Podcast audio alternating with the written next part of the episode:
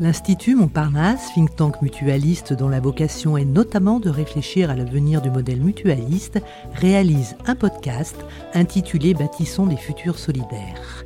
Podcast qui invite au fil des épisodes des grands témoins de la mutualité, du monde académique, des penseurs, des politiques français ou internationaux. Aujourd'hui, l'Institut Montparnasse s'intéresse aux tiers-lieux qui, dans les territoires, sont des espaces où s'inventent des solutions concrètes, en hyper-proximité, en réponse aux transitions à mener économiques, sociales, culturelles, numériques, écologiques, citoyennes. Qui sont ces acteurs en région? Quelles transitions adressent-ils? Quels sont leurs rapports aux citoyens et aux territoires? Pour répondre à cette question, la parole a été donnée à différents acteurs de l'ESS de la Bretagne. Nous les retrouvons dans les épisodes 46, 47, 48 et 49 du podcast Bâtissons des futurs solidaires. Bonjour Edwin Bernardin. Bonjour.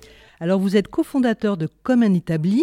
Est-ce que vous voulez bien nous présenter le projet et puis surtout nous raconter ce qu'il a déclenché? Alors, Comme un établi, c'est un atelier d'artisanat partagé.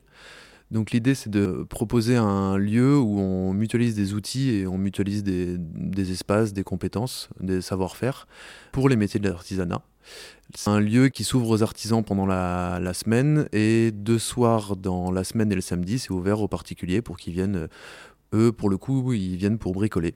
Alors, qu'est-ce qui vous a donné l'idée de ce lieu, comme un établi?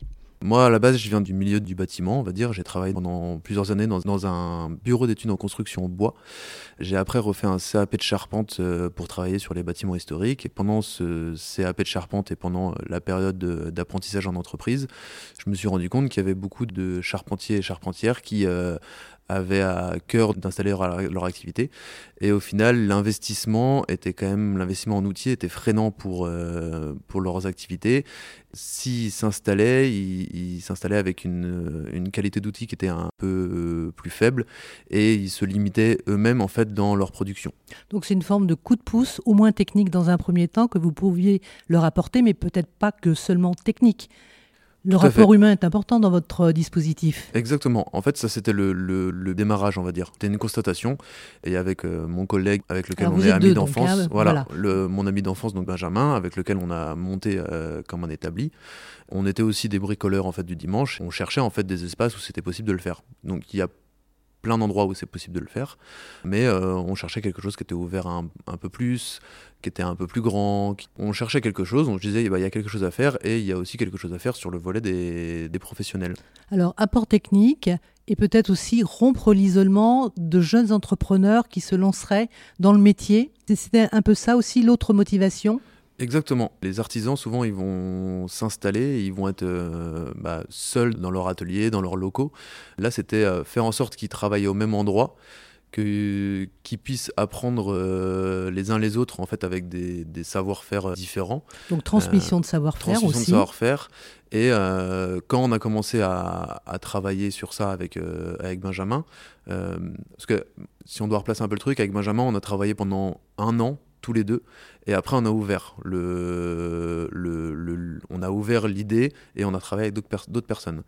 Et pendant ces un an de, travail avec euh, Benjamin, on s'est rendu compte qu'il y avait une modification en fait de, la manière de, de, travailler. Il y avait beaucoup de personnes qui avaient l'envie de travailler en individuel. Et très vite, très tôt après leur formation, alors que ce soit des, jeunes après leur, euh, leur diplôme ou des personnes en reconversion. L'idée, c'était d'aller très tôt vers le fait de, travailler et d'ouvrir sa société. Et euh, ça rompait un peu le, tout ce qui existait avant, où en fait les personnes dans l'artisanat apprenaient en fait avec euh, les autres personnes de l'entreprise. Avec les anciens ou avec leurs pères. Exactement.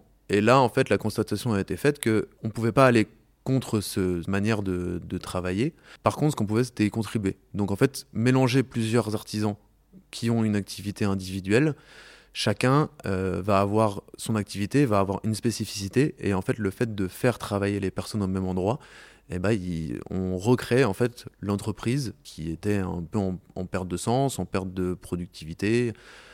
D'accord. En fait, la communauté est là, il y a un partage de techniques, il y a un partage de finalement de, savoir-faire, en tout cas il y a une transmission qui est faite, il y a sans doute aussi un esprit un petit peu commun de s'inscrire dans un tiers-lieu avec cette idée d'échanger. Est-ce que ça, ça fait partie des motivations des personnes qui viennent s'installer chez comme un établi? Oui, tout à fait. Les, personnes, elles vont, chercher, euh, elles vont chercher à rompre l'isolement, comme on disait tout à l'heure, et elles vont chercher un lieu dans lequel elles s'y sentent bien, euh, parce que c'est un lieu qui a un coût aussi, donc elles réfléchissent euh, quand même pas mal de temps avant d'y aller pleinement. Il y, a, tout un univers au sein de Commun Établi, il y a, de l'entraide, il y a un projet aussi qui est un projet coopératif derrière, parce que le lieu est une coopérative. Les gens ne sont pas forcément obligés d'adhérer à ce projet au démarrage. Par contre, on va euh, faire en sorte que eux puissent le porter aussi, parce que bah, c'est le lieu dans lequel ils travaillent, et mieux vaut qu'ils s'y sentent bien, et donc qu'ils portent cette logique. D'accord. Alors, vous m'avez dit tout à l'heure qu'au bout de deux ans, vous demandiez aux personnes qui profitaient des lieux même si le mot profit n'est peut-être pas tout à fait adéquat, de contribuer, je dirais, euh, financièrement pour une certaine somme qui correspond à, une ou plusieurs parts selon leur statut. Vous pouvez nous dire deux mots là-dessus? Alors c'est l'Assemblée générale des communs établis qui a voté euh, le, 25 novembre dernier l'obligation de euh, devenir sociétaire pour les professionnels adhérents du lieu, donc utilisateurs du lieu. L'idée c'était de bah, justement d'impliquer en fait l'ensemble des professionnels et c'était aussi pour eux, en fait, pour qu'ils trouvent leur place dans, cette, euh, dans, dans, ce lieu, parce que on est quand même sur un, atelier qui, euh, qui est sur 1500 mètres carrés, donc c'est quand même quelque chose d'assez vaste. Il y a 42 personnes qui travaillent tous les jours dans le lieu, que ce soit salariés et toutes les entreprises individuelles ou euh, plusieurs salariés. donc voilà, il y a beaucoup de monde. Pour que tout le monde s'y sente bien, il faut que les gens travaillent ensemble. Et l'idée, c'était de dire, bah, nous, on va vous accompagner sur le fait de devenir sociétaire. Par contre, au bout de deux ans, vous allez avoir l'obligation de présenter votre candidature. Et c'est euh, au conseil d'administration de valider la candidature ou à l'Assemblée générale s'il y a euh, des questions. Alors, Edwin Bernardin, on a bien compris qu'on était bien dans un système coopératif avec ce que vous venez de, rappeler hein, comme point important. Est-ce que vous pouvez nous donner quelques chiffres pour qu'on comprenne bien l'écosystème? Vous avez parlé d'une quarantaine de professionnels qui sont là. Combien d'adhérents et combien également de particuliers? Parce que vous l'avez dit aussi, il y a des particuliers qui viennent pour bénéficier aussi de l'infrastructure. La coopérative regroupe euh, une centaine de sociétaires. Donc c'est une centaine de, personnes physiques ou de personnes morales qui ont fait le choix de, porter l'objet social de la coopérative et qui ont fait le choix de financer le, projet. Dans les autres personnes en fait qui vont euh, être à, comme à établi, euh, il va y avoir les les professionnels qui vont travailler sur le lieu. Donc j'ai dit qu'il y en avait à peu près une quarantaine ces 40 personnes ne sont pas forcément sociétaires. Il y a, il y a pour l'instant, euh, elles ne sont pas sociétaires et comme je disais tout à l'heure, elles vont le devenir au bout de deux ans. Voilà, au bout de deux ans. Alors les particuliers, donc il va y avoir, il y a pareil, il y a plusieurs en fait de strates de, de, personnes, on va dire. Il y a ceux qui vont venir pour des cours de bricolage. Donc des cours de bricolage, il y en a euh, deux par semaine à raison de euh, cinq personnes. Donc ça fait quand même un, volume assez important sur, euh, sur l'ensemble de l'année. Il y a des personnes qui vont venir juste une demi-journée. Pareil, ça, fait, ça représente quand même pas mal de personnes. Et il y a des personnes qui ont fait le choix d'être abonnés annuellement. Donc ça devient en fait en quelque sorte leur garage ou leur pièces ou leur atelier et ils y viennent euh, donc sur les temps d'ouverture euh, et ça représente à peu près une dizaine de personnes euh, sur l'année. Alors les filières maintenant, qu'on ait une idée un peu concrète des métiers qu'on peut trouver, des savoir-faire qu'on peut trouver dans ce lieu comme un établi. Il va y avoir de l'ébénisterie, de la menuiserie, donc grosso modo du travail du, bois, de la métallerie dans le travail de l'acier. il va y avoir du travail du textile, enfin textile euh, général, mais ça regroupe en fait de euh, la maroquinerie, ça regroupe de la couture, de la tapisserie d'ameublement, et après il va y avoir tout type d'activité en fait qui ne rentre pas dans un espace de coworking classique. Il va y avoir de la lutherie, de la reliure, tout type d'activité peut rentrer à l'intérieur des communs établis. Alors, dernière question, et, non des, des plus faciles. Si vous deviez faire votre rapport d'étonnement, quel serait-il? Quels sont vos, vos attentes, vos points de progression, peut-être vos petites déceptions. On peut peut-être commencer par ça. On vous écoute, Edwin. Euh, alors dans les moins, euh, c'est vrai qu'on avait au démarrage en fait du projet, on, pensait que la mutualisation et le, partage en fait des espaces était quelque chose de facile. On s'est rendu compte en fait pendant les trois ans et demi qui ont passé que de faire travailler des gens au même endroit, c'était pas quelque chose de simple. On s'est rendu compte aussi qu'il y avait, euh, c'était une certaine tranche de la population en fait qui profitait du lieu, enfin qui l'utilisait.